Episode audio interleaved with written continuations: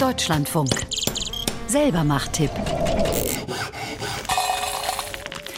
Wer gerade vorhat, ein Balkonkraftwerk anzuschaffen, also eine Mini-Solaranlage, der sollte die neuen gesetzlichen Regelungen im Blick haben. Jetzt im neuen Jahr ändern sich nämlich ein paar Dinge.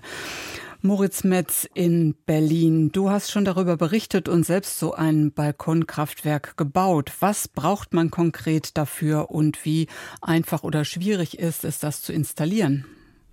Also man braucht äh, vor und nach den Änderungen, die aber erst ein bisschen später eintreten werden, ein, zwei Solarpaneele. Die liefern bis zu 400 Watt und kosten teilweise, die Preise sind niedrig, unter 100 Euro.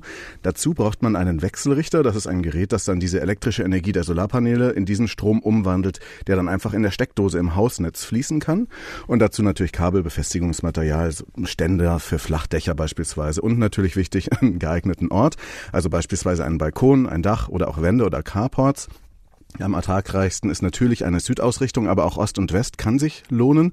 Und das würde man dann einfach weitgehend an einem Samstag selbst anbringen, falls man eine passende Steckdose in der Nähe hat. Und diese Sets gibt's für unter 500 Euro aktuell zu kaufen. Finanziell amortisiert hat es sich auch dann schon nach ein paar Jahren, drei bis zehn Jahre sagt man auch.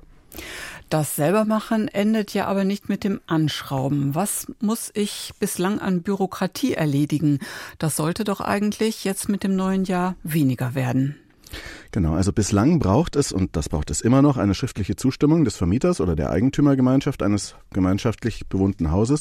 Und noch ist eine doppelte Online-Anmeldung bei der Bundesnetzagentur und beim Stromnetzbetreiber nötig. Das ist nicht wirklich schwierig, ähm, aber dann muss der Stromnetzbetreiber erstmal einen sogenannten Zwei-Wege-Stromzähler einbauen, bevor es dann wirklich losgehen darf. Und das sind Dinge, die jetzt im Rahmen der Photovoltaikstrategie der Bundesregierung zum 1. Januar vereinfacht werden sollten. Also eine Registrierung des Balkonkraftwerkes soll über ein einziges Online-Formular kommen, auch das ein bisschen einfacher. Und diese alten Zähler seien auch nach dem Einbau wieder erlaubt künftig, bis sie dann schnellstmöglich getauscht werden sollen. Die haben einen entscheidenden entscheidenden Vorteil, die alten Zähler mit diesem Rad, das sich dreht. Das dreht sich nämlich rückwärts, wenn man ähm, Strom einspeist über sein Salon äh, Balkonkraftwerk und dann spart man somit bares Geld.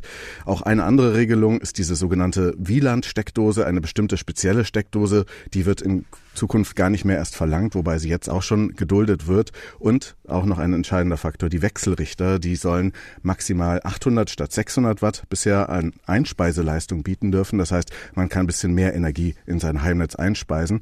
Das hängt aber noch bei den Gremien des Verbandes VDE, die das in eine neue Norm gießen wollen und da noch keinen Konsens gefunden haben, aber auch 2024 fertig wollen, werden wollen. Warum verzögert sich das Solarpaket?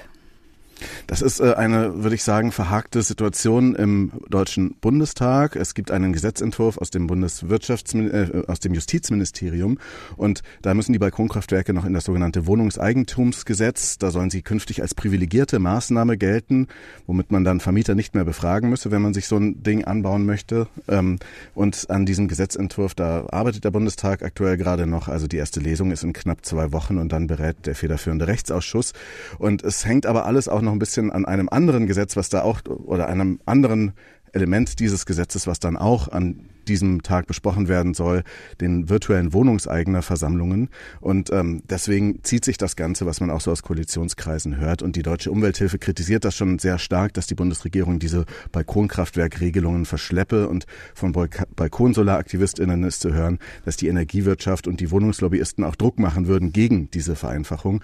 Aber im Bundestag ist man eigentlich hoffnungsfroh, dass wenn dann ungefähr die Tag-Nacht-Gleiche herrscht, also etwa um Ostern rum, sollen dann diese erleichternden Gesetze gelten und die Regelungen. Kurze Antwort noch. Soll ich noch warten, bis ich sowas anfange?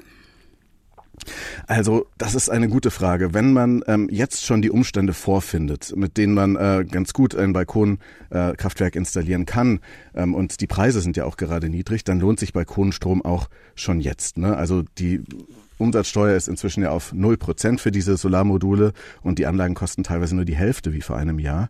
Und wenn man jetzt beispielsweise schon die Möglichkeit des Vermi äh, die Erlaubnis des Vermieters hat, dann spricht relativ wenig dagegen, denn auch diese jetzt äh, dann steigenden 600 Watt auf 800 Watt, diese nominelle Leistung, die gibt am Ende gar keinen so allzu großen Ausschlag mehr. Es gibt da kaum Ertragsunterschiede.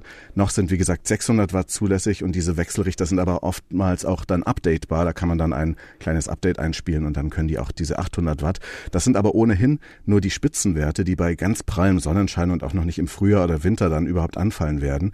Und bei Kronensolar ist ja vor allem dafür gut, die Grundlast aus Kühlschrank, Internetrouter und anderen Standby-Geräten zu Hause auszugleichen. Das sind vielleicht 100, 200 Watt. Und das wird dann immer vom Sonnenstrom getragen und das kann ich schon sehr empfehlen, weil das allein schon ein sehr gutes Gefühl ist.